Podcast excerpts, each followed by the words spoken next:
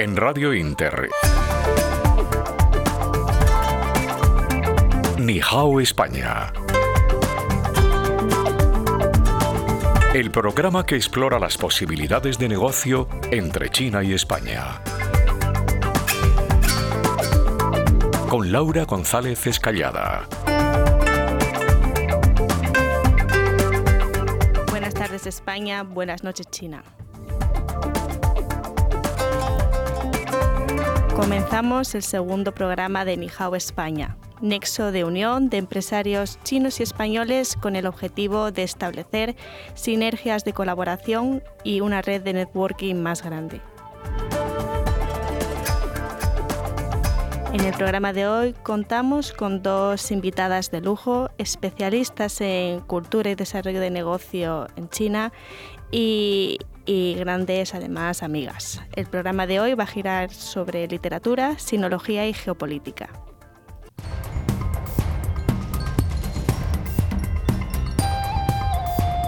Con la geopolítica como protagonista, hoy tenemos con nosotros a Águeda Parra. Águeda Parra es analista del entorno geopolítico y tecnológico de China, ingeniera, sinóloga y doctora en ciencias políticas. Es además autora del libro China, las rutas de poder. Bienvenida, Águeda. Hola, muchísimas gracias por la invitación. Contamos también hoy con Dan Feng Jim, filos, filósofa, sinóloga, traductora y profesora de chino. Actualmente Dan Feng está realizando un doctorado en la Universidad Complutense de Madrid. Muy buenas tardes, Dan Feng. Muy buenas tardes a todos. En este programa nos acompaña también nuestro habitual colaborador Andrés Bernaldo, experto conocedor de China y especialista en estrategias de turismo entre China y España. Muy buenas tardes, Andrés. Muy buenas tardes, Laura, y muy buenas tardes a nuestras invitadas.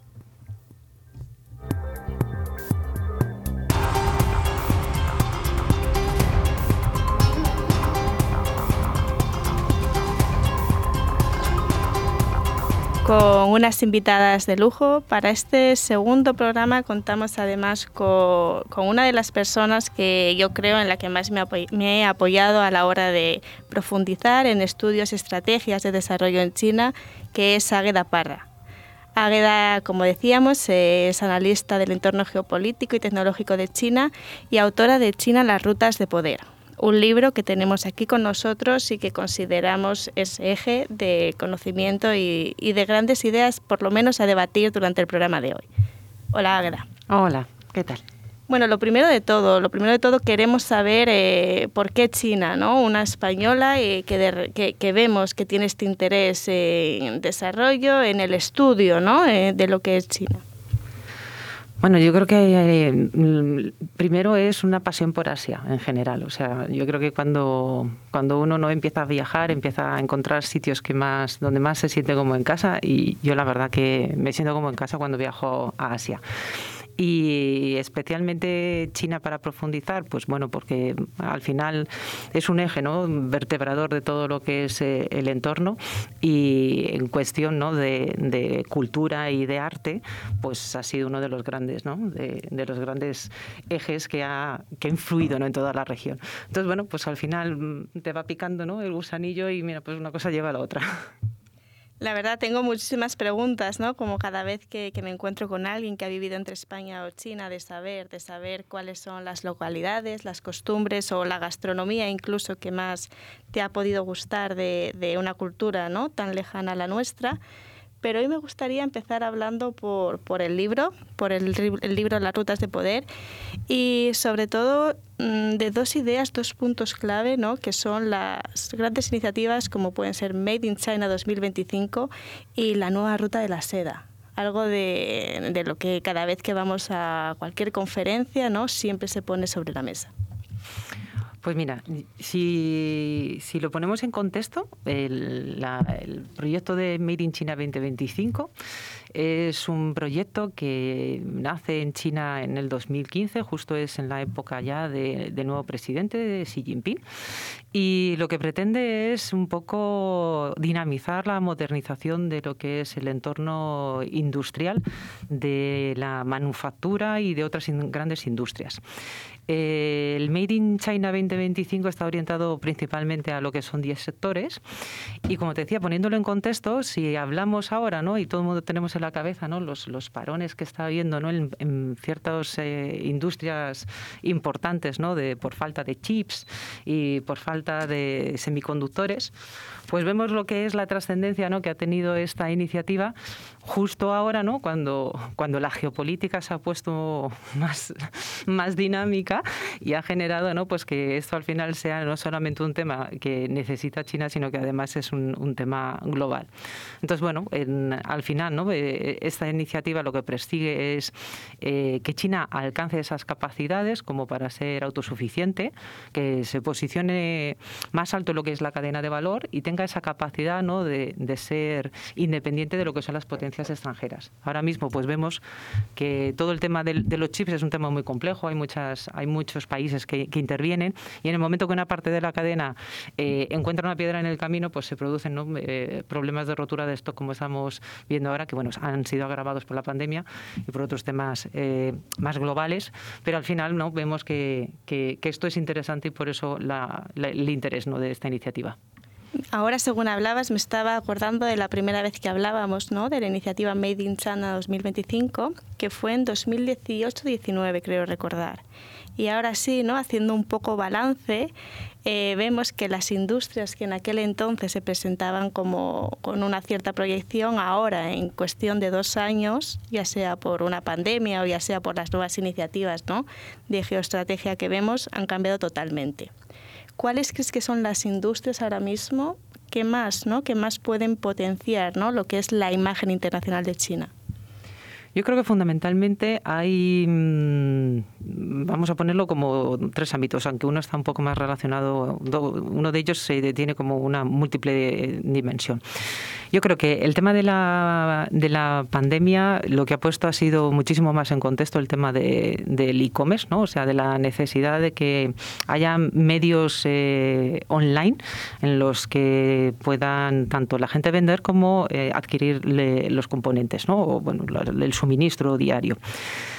China ya partía de una situación bastante, bastante buena porque eh, es el, es el mayor mercado mundial, por lo tanto la pandemia no no les ha pillado ¿no? con el pie cambiado, pero sí que vemos ¿no? que en el resto de, los países eh, la dinámica es hacia orientar ¿no? más el, mercado y el consumo hacia los medios online. Es decir, si no hubiera sido por los medios online, tanto en, el, en temas de trabajo, ¿no? de, teletrabajo, del de, estudio, de las compras, pues la verdad que, la pandemia se hubiera hecho todavía muchísimo más complicada.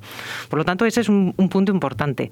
Este año, además, en ese, en ese ámbito, China tiene tiene la estimación de que las compras online van a ser eh, más, van a representar más que las compras offline. Es decir, va a ser por primera vez en el cómputo general de lo que es el, volumen del, comercio, del retail, va a ser eh, China la primera en ¿no? pasar esa, ¿no? esa línea en donde el online va a superar al, al al offline.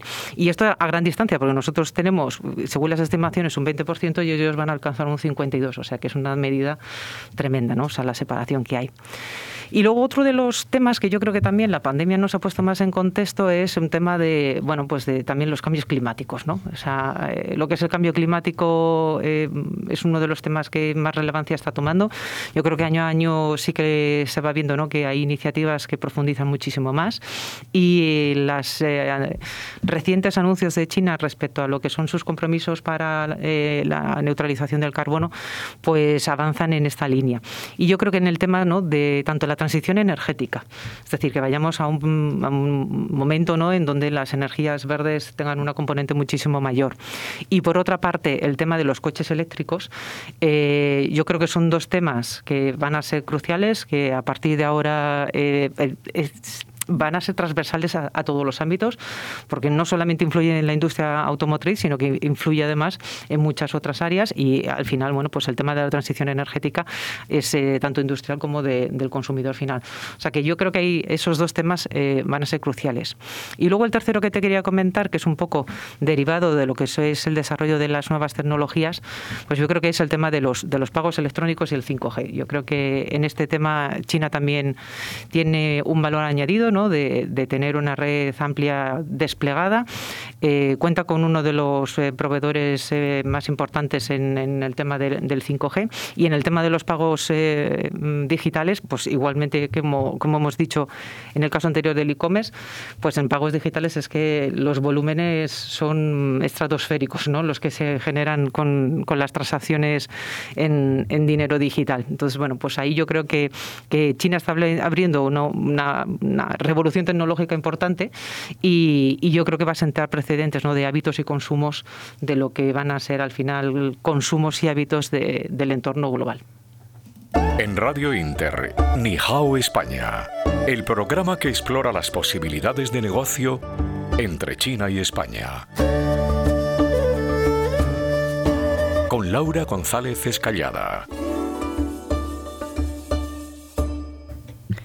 Interesante reflexión la que nos ha hecho, ¿no? La que nos ha hecho Águeda sobre las posibilidades, ¿no? Las industrias que ahora mismo son protagonistas en China, pasando por las estrategias de e-commerce, ¿no? La digitalización que veíamos durante los últimos años que ya estaba ocurriendo en China, como vemos también, ¿no? El tema del tema del cambio climático, las nuevas iniciativas que desde aquí se están desarrollando o incluso la eterna, ¿no? La eterna lucha del 5G quién tiene el poder o hacia dónde van, como decía Águeda, estos nuevos métodos de pago. Yo creo que ante un tema tan interesante, ¿no? que además lo veníamos hablando en el programa anterior, me gustaría que nuestros otros invitados ¿no? nos comentase cuáles son sus opiniones sobre estos nuevos métodos de pago. Por ejemplo, Dan Feng, que, que es de China y que conoce bien ¿no? los pagos por WeChat a nivel más usuario quizás o otras formas de pago, estaría bien que nos cuente un poquito dónde ve ella las ventajas ¿no? de, hacer estos nuevos métodos de pago y apostar por ellos? Bueno, eh, sinceramente, como mm, llevo tres, tres, años sin volver a China, tampoco, tampoco me es tan familiar todo esto. Pero sí, durante el tiempo que estoy de visitas y todo esto, bueno, mm, el pago con el móvil, por ejemplo, con WeChat, es simplemente, eh, diría que la mayor ventaja es que tú sales a la calle con un móvil y ya está porque básicamente todo se hace por el móvil. Lo, vas a, una, a un supermercado, vas a un restaurante, vas a consumir cualquier cosa en, en las tiendas, pues lo pagas en el móvil. Entonces, mm, fuera de esto, no, no, tiene que llevar un bolso para nada. Eso mm, diría que es la mayor ventaja, que te alivia mucho. Mm. Sí, yo creo que a todos nos hace un poquito hasta dependientes, ¿no? Claro. Cuando estás en China, claro. de un vamos. Pero claro, también hay un, un riesgo, diría, como eh, desde un punto de vista de durante el tiempo que estoy aquí, claro, que a veces me imagino que si una vez que pierdo el móvil, pues ¿qué haces? ¿No? Como eh, sales a la calle con, con, un solo móvil para hacer todo, pero luego si pierdes el móvil o te roban, bueno, básicamente no puedes hacer nada. Entonces, como son dos caras de, de, una moneda. El, también la otra cosa es que sí que se pone cada vez más, más dependiente eh, de, la, de la tecnología en China porque se puede hacer todo de casa. Entonces la gente se, como diría que se pierde un poco la vida eh, social o la movilidad de la gente diaria, porque se, si se puede hablar por internet con, con tus amigos, se puede hacer videollamadas, incluso que está al lado. Mm, hay, hay compañeros de piso que se comunican entre ellos con WeChat, aunque estén en la misma casa. Entonces, claro, mm, se pierde un poco la movilidad diaria y eso es lo que me encanta de España también, porque es como... Eh, sales de trabajo, bajas del edificio, vas a tomar un café con tus colegas, así presencialmente, cara a cara, ¿no? Mm, y sobre todo después del confinamiento que hemos pasado dos, dos años casi. Eso, claro, es como en comparación con la tecnología es mucho mejor y creo que todo el mundo extraña esta vida social, presencial. Entre líneas podemos estar, yo creo, ¿no? casi seguros de que Danfen está contenta con haber pasado el confinamiento en España. También, bueno. Sí, bueno, otra de las preguntas, ¿no? aprovechando que tenemos aquí a Agueda Parra con nosotros, es hablar un poquito ¿no? sobre esta nueva ruta de la seda. Hablábamos en 2018 sobre sobre lo que suponía los países, ¿no? Un poquito que, que se veían afectados o que tenían más o menos posibilidades, pero ahora con un escenario completamente distinto, con unas nuevas estrategias, ¿no? que no sabemos si van a hacer una globalización o desglobalización, pero vemos que es un escenario que ha cambiado. ¿Cómo se enfrenta ¿no? esta nueva ruta de la seda y qué, y qué, qué, qué necesitan nuestros oyentes conocer sobre ello? Bueno, yo creo que de la ruta de la seda mmm, hay dos componentes, ¿no? Yo creo que una más es la vertiente asiática, que es la que podríamos decir que es la ruta de la seda la, la de infraestructuras, ¿no? Aunque también es la digital, pero quizás la que más va a llegar a, hacia Europa va a ser la, digital. Entonces, en el, en, el, en el, primer punto, ¿no? lo que es la, genuina, la ruta de la seda en, en, cuanto a lo que es el desarrollo de infraestructuras en el entorno asiático, yo creo que eh, justamente el tema ¿no? de que mm, se haya podido desarrollar todas estas, estas iniciativas y estos proyectos previos a lo que ha sido el parón de la pandemia, pues lo que le ha permitido a China ha sido bueno, pues establecer unos vínculos mucho más eh, estrechos ¿no? con todos los países de la región y establecer esos puntos estratégicos, ¿no? lo que son el collar de perlas, ¿no? tanto a nivel marítimo como a nivel terrestre, que le ha permitido pues, eh, desarrollar esos enlaces tanto para el comercio como para el abastecimiento de lo que son eh, las, materias primas o, lo que es el combustible. ¿no? Por lo tanto, ahora que la geopolítica está ¿no? tan cambiante ¿no? y que desde Estados Unidos pues, ya están tomando una nueva eh, una nueva visión ¿no? de lo que es eh, su posicionamiento dentro de la región, pues sí que se ve ¿no? que lo que es el, el, entorno de la ruta de la seda ha permitido pues, bueno, pues que haya iniciativas ¿no? Como la que se firmó el año pasado del mayor eh, acuerdo de libre comercio entre todos los países, eh, entre 14 países asiáticos, 10 ASEAN, más, eh, más China, Corea y Australia, en el que eh, evidentemente pues todo lo que son los vínculos comerciales se van a, fortalecer y que además todos estos países indirectamente estén relacionados con la ruta de la seda, pues ha eh, fortalecido ¿no? lo que es el vínculo en general a nivel bilateral y a nivel de gran integración económica. Y después, desde el punto de vista digital, evidentemente, pues todo lo que son las tendencias que se están desarrollando en China, evidentemente fluyen hacia lo que es el mercado más natural, que es el mercado natural, es el mercado asiático. Eh, ha sido el primer punto de salida de todos los grandes titanes tecnológicos, es decir, hacia donde han ido eh, Alibaba, Tencent y todas las empresas en donde tanto Alibaba como Tencent han invertido, como Didi eh, y, otras, que no, vamos, tecnológicas, Xiaomi y demás, todas ellas no siempre van a lo que es el entorno de, de Asia, en donde bueno pues eh, es que hay una capacidad ¿no? de generación de nuevas necesidades por la eh, creciente clase media, es decir, no solamente tenemos nuevos mercados, sino que además eh, el mayor crecimiento de clase media se va a dar en la zona de Asia-Pacífico. Por lo tanto, el, todo este tipo de iniciativas ¿no? que sobre los que ha estado trabajando China en temas de política exterior, pues al final, ¿no? como, como gran potencia manufactura y como no futura, ¿no? como se estaba ahora mismo posicionando como rival tecnológico, evidentemente van a ser dos, dos, dos puntos importantes. Y a nivel nuestro, no, yo creo que hacia Europa va a ser más importante la parte de la componente de la ruta de la seda digital. Es decir, nosotros ya aquí ya creo que tenemos cuatro tiendas que ha abierto AliExpress en, de, de en centros comerciales, es decir, ya se está posicionando.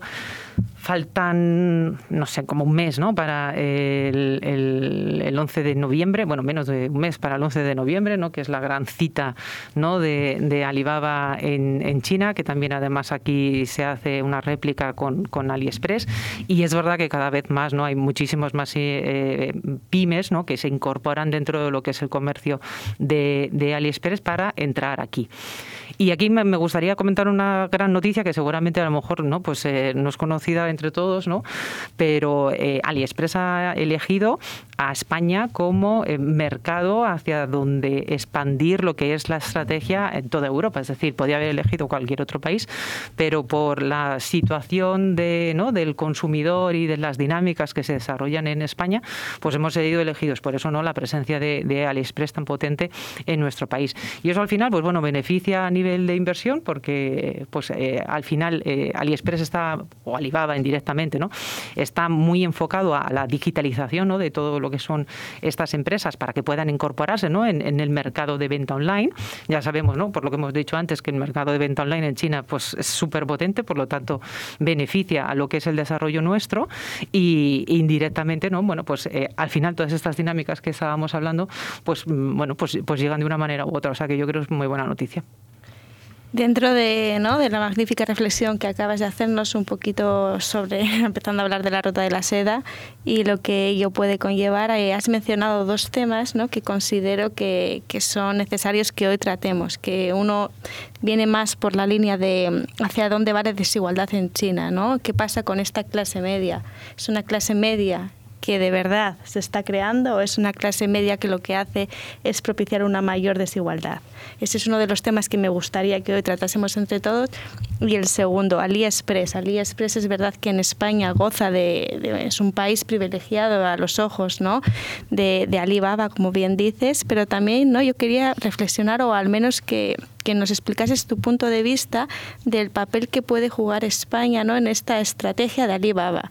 Puede ser que efectivamente sea un escaparate, un nexo conector con el resto de Europa, o puede ser que sea simplemente un nexo para llegar a América Latina.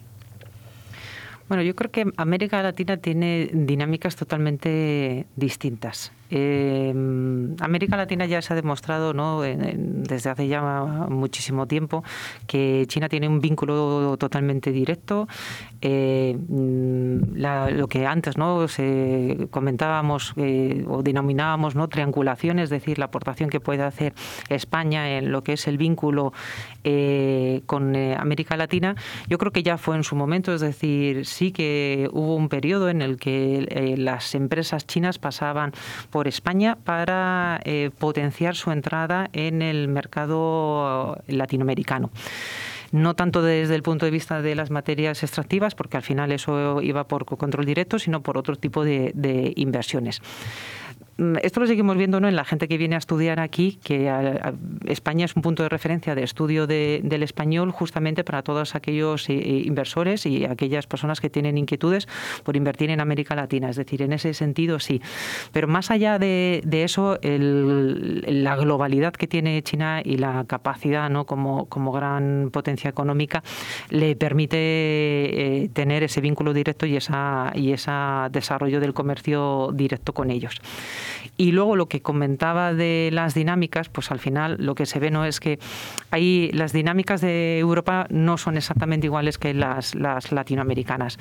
Allí, por ejemplo, en el tema de los pagos eh, digitales es mucho más similar el entorno latinoamericano que el europeo respecto del chino. Es decir, hay, la mayoría de la gente en América Latina no tiene una cuenta bancaria. Por lo tanto, es muchísimo más fácil la introducción de los pagos digitales porque eh, no tienes esa barrera de entrada. Aquí, pues en general, yo creo que lo de las cuentas bancarias es algo bastante extendido y mucho más extendido también es el tema de las tarjetas de crédito, cosa pues que pues en, China eh, fue dificilísimo que se desarrollara, apenas se utiliza y de hecho tan apenas se utiliza, ¿no? Que o sea, o es el, pago en efectivo y ya directamente es el pago digital el que el que está acaparando toda la, atención. Por lo tanto, el gran potencial ¿no? de China en, los temas de pagos digitales tiene muchísimo eh, potencial en el desarrollo de este tipo de medios de pago en América Latina, por eso, por lo que te comentaba, por esa similitud de lo que son los, los mercados. Y al final, con los pagos digitales, pues, pues te llegan las compras digitales. Es decir, cuando tú ya estás dentro del entorno, ¿no? cuando ya compartes un mismo ecosistema, es mucho más fácil desarrollar las compras online ¿no? que, el ir a, la tienda, ¿no? quizás a que, que nosotros estamos más acostumbrados quizás pues ha tenido que haber ¿no? una pandemia para que tomemos otro tipo de hábitos. Por lo tanto, eh, en este sentido yo creo que, América Latina tiene, bueno, pues por la parte de, China en estos dos ámbitos un gran desarrollo y, que, al final no pues va a poner ¿no? en, posición ¿no? lo que son todas las, economías latinoamericanas en, en una muy buena posición en la relación con China. Interesante reflexión, más que nada porque a día de hoy se ve, ¿no? Se ve en el día a día, ¿no? Las personas que todavía piensan que es España, ¿no? El único conector, el único interés que puede tener China en, en hacer estrategias de desarrollo. Precisamente hablando con Andrés el otro día, en el programa pasado, Andrés es experto conocedor, ¿no? De estrategias de turismo y, sobre todo de desarrollo de, nuevos negocios.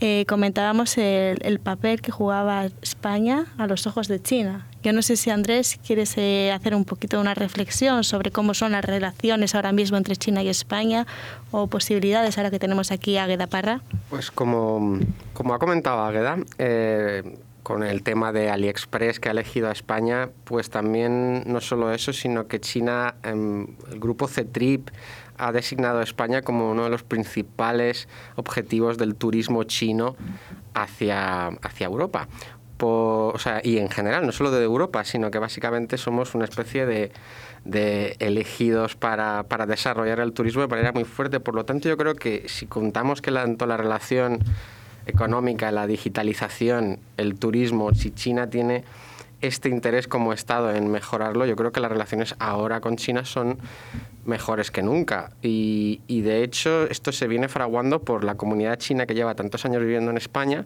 que yo creo que ha creado un colectivo que ya favorece la llegada de nuevos chinos, sean turistas o sean simplemente mm, personas que quieren residir aquí o que les gusta España o que tienen familia aquí. Pero también es muy importante señalar que, que España ha creado una infraestructura que yo también lo conecto un poco con el tema de la ruta de la seda, que es esta vía de tren de la que ya se habla hace muchos años, que es la vía más larga, que prácticamente conecta China con España, que en España hay un sector industrial chino muy grande, bueno, en el sentido del polígono que todos conocemos que hay en Madrid, y, yo sí que creo que todo esto ha cimentado en el que ahora, y especialmente en la época post-COVID, eh, yo creo que la tendencia es muy positiva. Yo creo que nos espera un futuro eh, muy bueno en la hora de colaborar con China, tanto en lo cultural, lo económico y, bueno, y en, y en lo social, por supuesto, acercando lazos. Nihao España, el espacio de networking que explora las posibilidades de negocio entre China y España, con Laura González Escallada.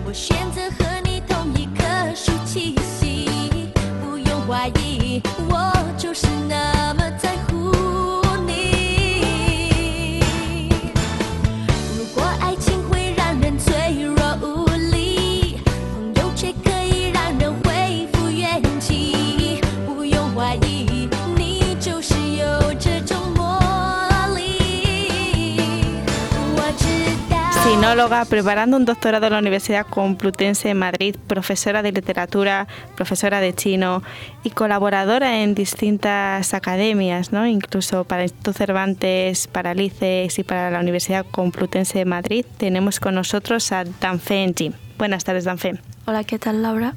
Bueno, lo primero de todo, eh, enhorabuena. Enhorabuena porque con este currículum demuestras ser una auténtica valiente, tanto por tu experiencia en China como en España, que ahora nos contarás un poquito más adelante. Pero mi pregunta, la primera pregunta ¿no? que se me viene a la cabeza es ¿cuándo y por qué decides España? Eh, bueno, a ver, es un poco complicado. lo primero es que he estudiado filología hispánica en China en la carrera. Eh, entonces, básicamente, llevaba cuatro años estudiando español antes de venir a China. No, tres años literalmente en Pekín y luego un año de intercambio en Almería, como de intercambio. Entonces ya me, ya me era familiar eh, la cultura española antes de venir para hacer el máster, a venir a Madrid, Tigra. Em, ¿Y por qué? Pues... Mm, por lo primero, pues lo que me encanta, tengo una pasión especial de, por la literatura, por la filosofía. Y eh, durante el tiempo de bachillerato, pues sí que leía cosas de filología hispánica, por ejemplo, bueno, eh, que en ese momento ha ganado el premio Nobel. Eh, he leído a a García Márquez, que, que, es como muy clásico, clásico, eh, en la literatura eh, hispánica. Pero no conocía aún mucho la literatura española.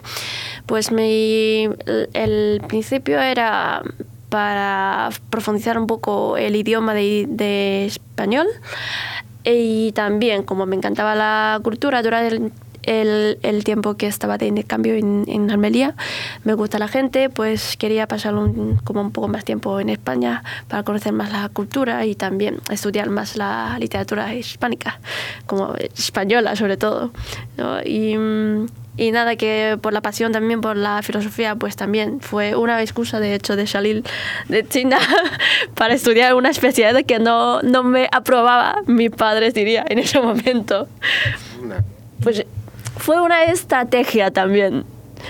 Y también por una pasión por la literatura. Entonces, como es un poco complicado, pero al final ha salido bien. La, la primera pregunta que, que, se me viene, ¿no? Y un poquito por curiosidad, ¿qué, ¿qué, te lleva a elegir, estando en la Universidad de Pekín, filología hispánica? ¿Es porque la universidad te, te incita o te, te, te, lo pone sobre la mesa o eres tú que decides esta asignatura? Mm, hay ambas, diría.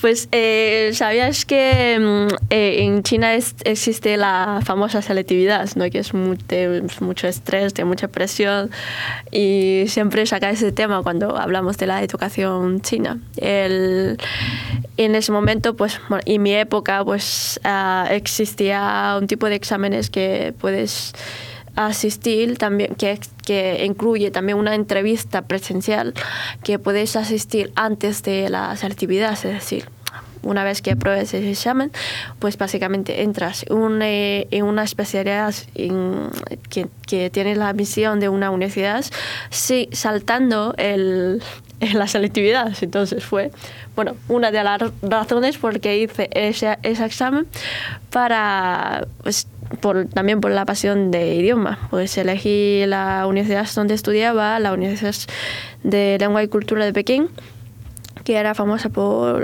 la enseñanza de chino a extranjeros y también por eh, diferentes idiomas. Entonces, bueno, eh, asistí al examen, aprobé y luego también hay opciones para que puedas elegir como eh, alemán, español, eh, árabe, francés, creo y bueno, con la lectura que, que tenía antes, pues elegía el español. Mira, escuchándote, ¿no? Me, me, has hecho reflexionar sobre un dato que posiblemente la audiencia no sepa, y es que la selectividad en China es una época de máximo estrés. Sí.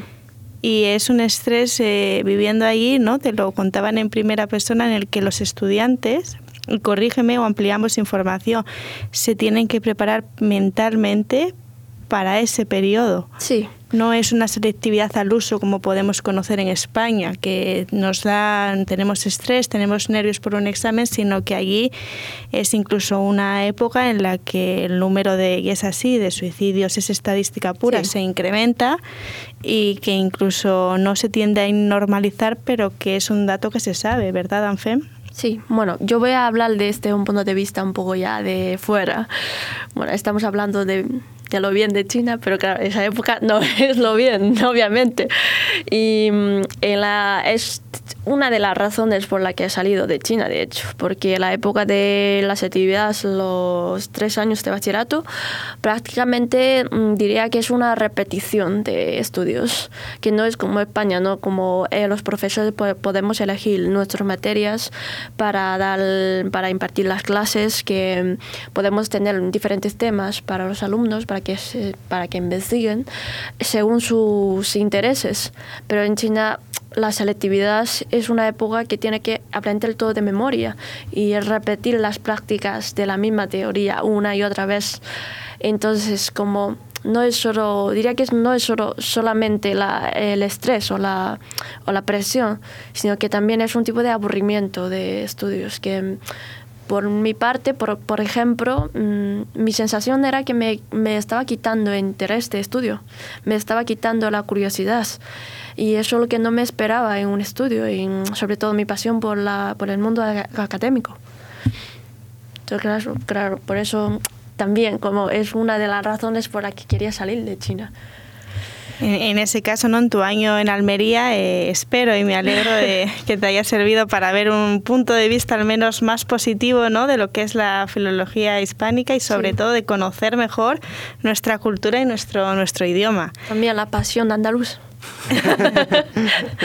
sí, no, desde luego la pasión andaluza es algo que llama la atención, por lo menos a todo, todo, todo chino de mi entorno siempre tiene auténtica devoción por, por el flamenco, por el jamón y la cultura andaluza. Eh, la pregunta obligada, ¿no? ¿Te ha costado mucho adaptarte? Ya veo que no. Lo que sí que me gustaría que me dijeses es el, idioma. Mm. ¿Cuántos años de media crees más o menos que te ha llevado conseguir este nivel de español que tienes? Bueno, el idioma depende mucho de la gente. Eh, que, por ejemplo, he visto a muchos alumnos que están en la Universidad de la Complutense eh, o que ha vivido muchos años en España y tampoco hablan mucho el español. Pero mm, te creo también he conocido a gente que ha estado pocos años aquí y habla con toda fluidez el español. Yo creo que depende mucho de la gente y sobre todo los chinos que en general es un es como es una nación bastante colectiva, entonces se junta, em, se vive juntos, bueno, mm, hace, las, eh, hace todas las cosas juntos. Entonces de este modo pues no se aprende tanto el idioma, obviamente, pero si, si te adaptas más a la sociedad, que te em, asocias con, con gente nativa, pues es más fácil alcanzar el nivel de idioma. ¿no? Eso depende mucho de la gente. Eso como consejo, ¿no? Y para todo aquel que nos esté oyendo, siempre que tienes la oportunidad de vivir en otra cultura, siempre hay que aprovechar a conocer a gente de otro país, de otra cultura y no cerrarte a tu entorno. También me, me, surge ¿no? la curiosidad de, por supuesto, puedo leer entre líneas de tu currículum y experiencias, ¿no? Tu, tu, pasión por, por, la literatura española, pero me llama mucho la atención ¿no? la figura de Nietzsche. Se ve que, que, es una figura que te, que te genera mucho interés, sobre la que has estudiado mucho. Cuéntanos un poquito más el por qué. ¿De dónde viene esa pasión también? Sí, bueno, diría que soy bastante vanguardista en el sentido de los mm, de la ideología china en común. Y mm, de hecho empecé a leer a Nietzsche cuando estaba en bachillerato, como básicamente a los 15, 16 años por ahí. Y me llama mucho la atención también la figura de Lu Xun, que es como un escritor que tradujo por la primera vez también a Lu Xun y es de una época que lo llamamos la, el movimiento de la nueva cultura, que es a principios del siglo XX, em, que básicamente lo podemos llamar como la transición de la, de la China antigua a la China moderna. Y de esa época, bueno, tenemos también el movimiento, se llama, se llama también el movimiento del 4, cuarto de mayo, por el movimiento que se genera entre los estudiantes de ese, ese momento de la universidad eh, contra el gobierno, contra, contra el confucianismo. Y básicamente es un movimiento que, eh, cuyo objetivo es em, como quitar un poco el confucianismo o el valor antiguo de China y construir eh, nuevo valor. Y eso tiene mucha influencia de Nietzsche, claro, de la, de la nueva valoración, ¿no? la nueva genealogía del valor de Nietzsche. Y me llamó mucho la atención eh, cómo ha conseguido este concepto de Nietzsche de, eh, a través de los japoneses también, cuando estaba estudiando en el extranjero. Y me llamó mucha atención también cómo, em, cómo escribe para como, como, o, como un objeto político, diría porque la figura del superhombre de Nietzsche que, que percibió el autor es con un objetivo bastante político en ese momento, porque China en, a finales del siglo XIX ha sufrido como muchos fracasos bélicos eh, y también había concesiones francesas en Shanghái, por ejemplo, que es bastante conocido de esa época.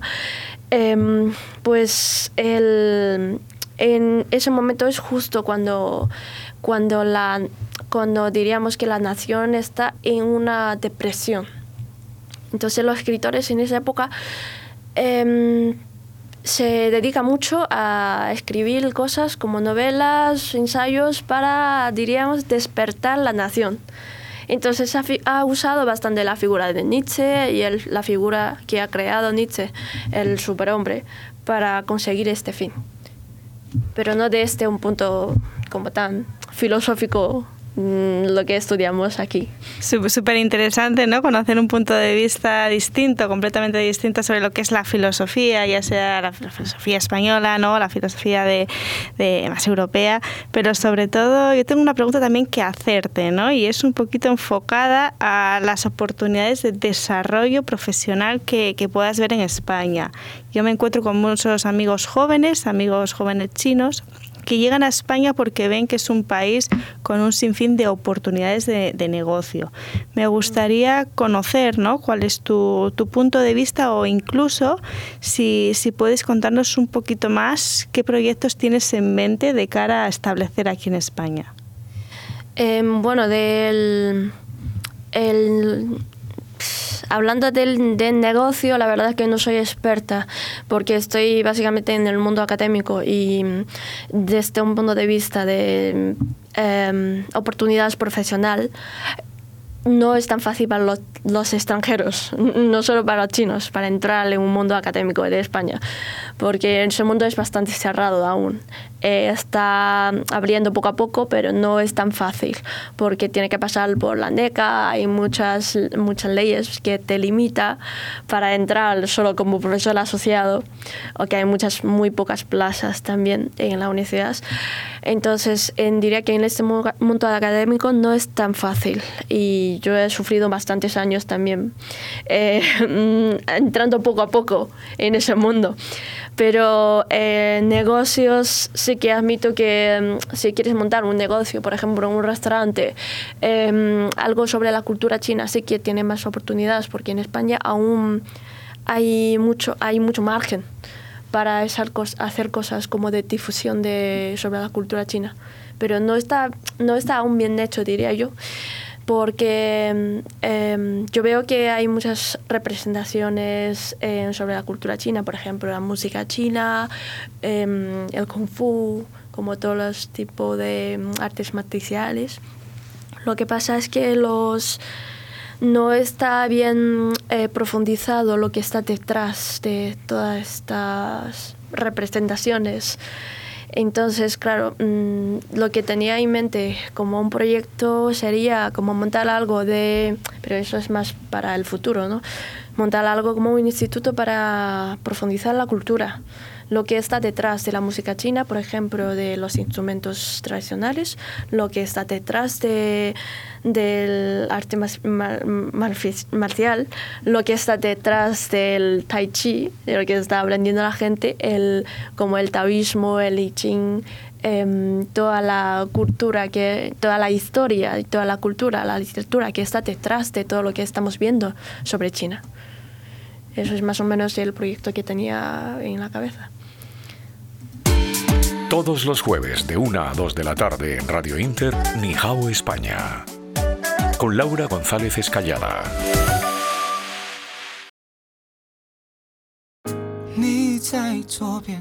我请好友第一张照片，不太敢亲密的，属于我们俩的脸庞太天真了，苹果一样的甜的羞涩，太多感触 已不同了，世界变了，还是我改变了？夹在书本这相册，滑落的照片让我变什么？太久太久，是否过了太久？忘了忘了，开始的开始的，喝醉了，小河边唱着歌，永远爱你是我说过没有没有，再没谁能拥有像你像我，哭和笑都懂得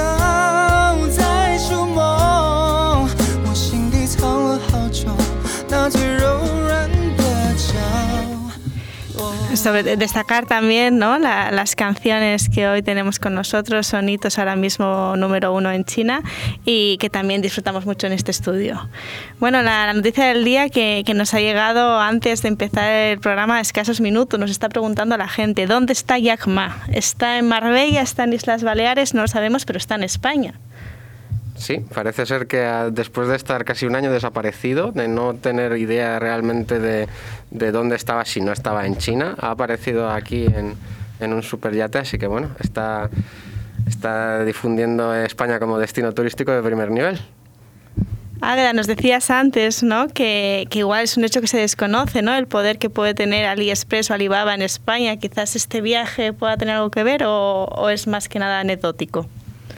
Bueno, yo creo que al final gente como Alibaba llevan el negocio en las venas, así que seguramente serán viajes de, de placer, pero alguna reunión ¿no? de trabajo habrá. Pero vamos, yo comparto ¿no? la, la perspectiva eh, de que el tener ¿no? a personajes como Jack Ma en, en, nuestro territorio evidentemente posiciona más sobre todo porque en lo que es el tema ¿no? de la geopolítica del turismo, o sea, lo que es, los sitios que visitan los destinados, los, los, las grandes, ¿no? Las grandes figuras del entorno de China al final son, ¿no? forman la parte del, del top 10 de lista de, de, las próximas visitas para, para los turistas. O sea que.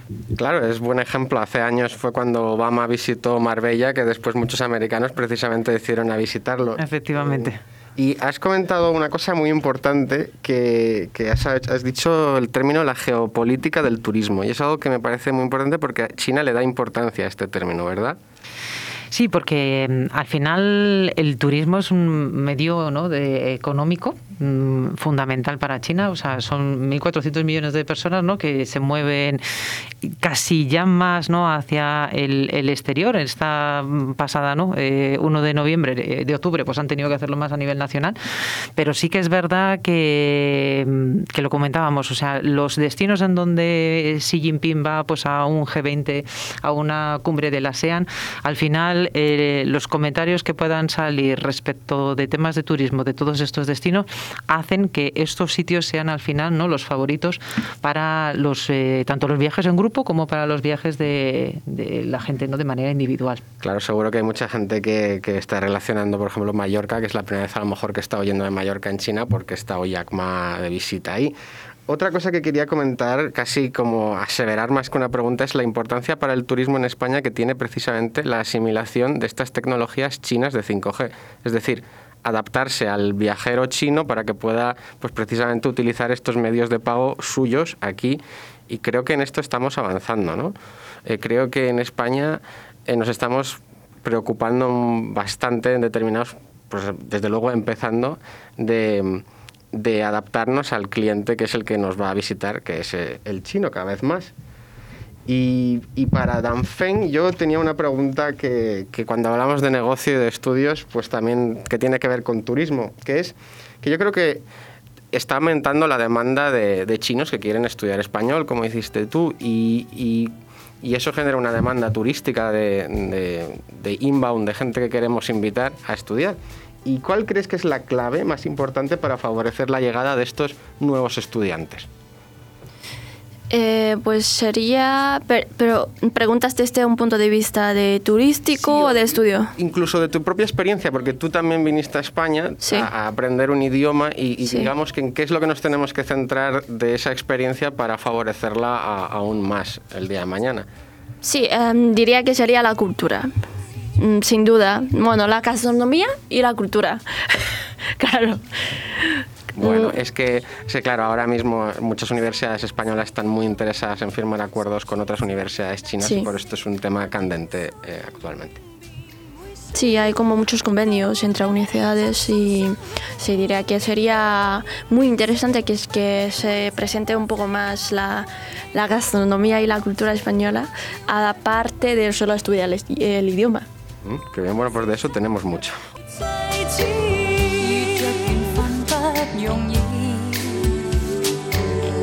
但愿能和谐共处。一起若为名义，不应极力缠住，做女人总要学。Informamos a nuestros oyentes, bueno, les recordamos que esta tarde a las 7 horas española tendrá lugar en la Biblioteca Cervantes del Instituto Cervantes de Shanghai el coloquio El sueño de un arquitecto Abelardo Lafuente, a cargo de Álvaro Leonardo Pérez. Eh, Abelardo Lafuente, para los que conocemos su historia, fue un emprendedor arquitecto español que diseñó unas de las obras arquitectónicas más peculiares del centro de Shanghai. Estos días, para los que se encuentren ahora mismo en Shanghai, pueden asistir al edificio que él mismo diseñó en la estación Shilu. Eh, pueden asistir a las exposiciones y distintas actividades que, tienen lugar dentro del edificio.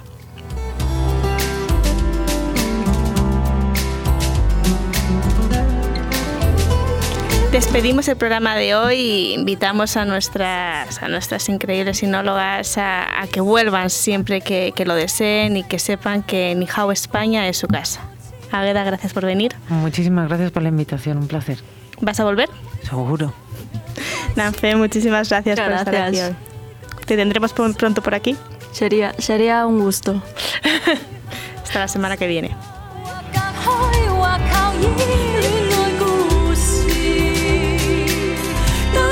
怎样终止？现在也许太在意。